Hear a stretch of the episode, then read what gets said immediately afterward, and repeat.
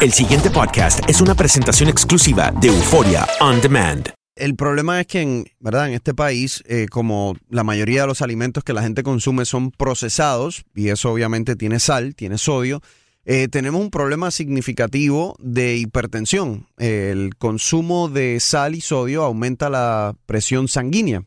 Entonces, obviamente, el aumento en presión sanguínea de manera crónica, pues ya eso es un factor de riesgo para enfermedades del corazón, para infarto del corazón, derrames cerebrales. Entonces, uno de los errores que comete la gente, y especialmente yo lo he visto en mis pacientes, es que tú le dices, bueno, ¿cuánta sal, cuántas, cuánto sodio consumes? Y te dicen, no, no, no, yo no le agrego sal a nada.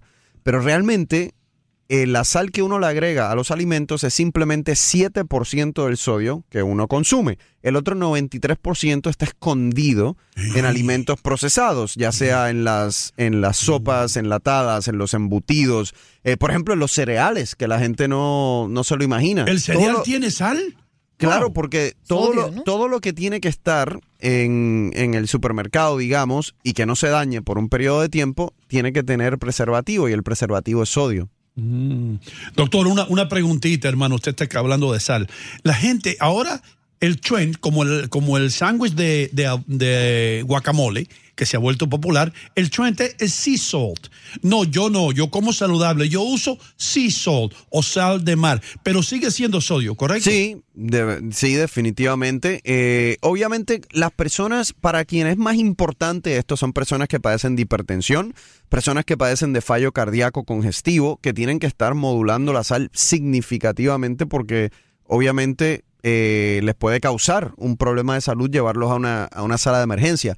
Por ejemplo, la Sociedad Americana del Corazón recomienda que uno no consuma más de 1500 miligramos de sal al día. Yo les puedo decir, si usted está un día o dos días tratando de lograr esa meta, es bien difícil, porque es que lo que uno consigue en los supermercados ya de por sí tiene bastante sodio. Entonces no es, no es fácil hacerlo.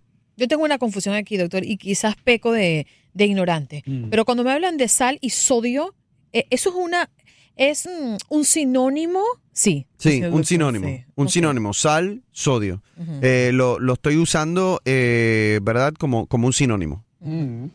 Doctor, ¿el, el consumo de sal puede contribuir al aumento de peso de una persona?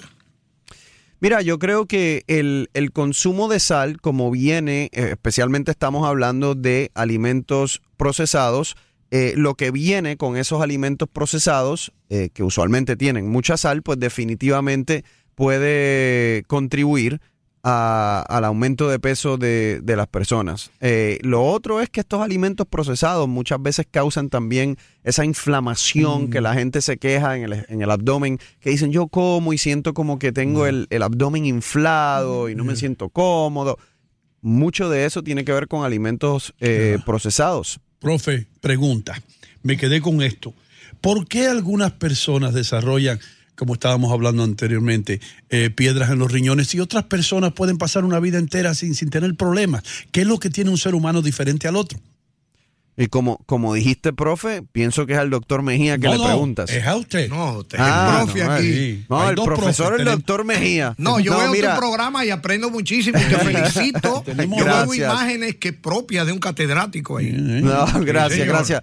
Mira, la verdad es que todo depende obviamente de, de- del individuo, ¿no? Hay personas, por ejemplo, que no consumen mucho líquido, no se hidratan bien y ya de por sí eso, eso, eso van a ser personas que están más propensas a desarrollar piedras en los riñones. Oh. Hay personas que, por ejemplo, de, por genética, te producen más ácido úrico eh, o te producen más calcio y entonces ya también tienen una predisposición adicional a producir esas, esas piedras en los riñones. Rivera. Eh, y y- y Ah, entonces hay personas que no.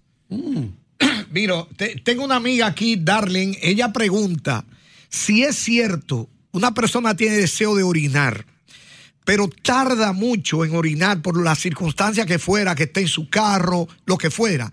¿Es cierto que eso puede provocar que se le formen piedras en los riñones?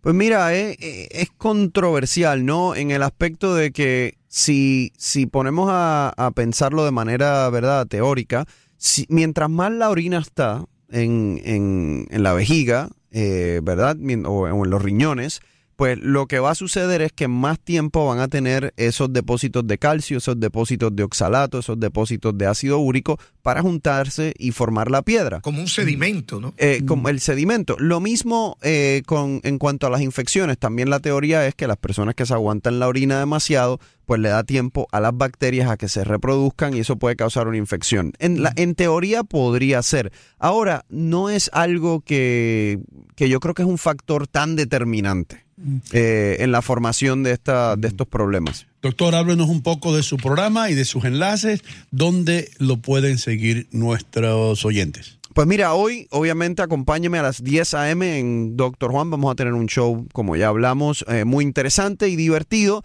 Me pueden eh, conseguir en mis redes sociales arroba drjuanjr y pueden ver mucha información útil en mi página web drjuan247.com.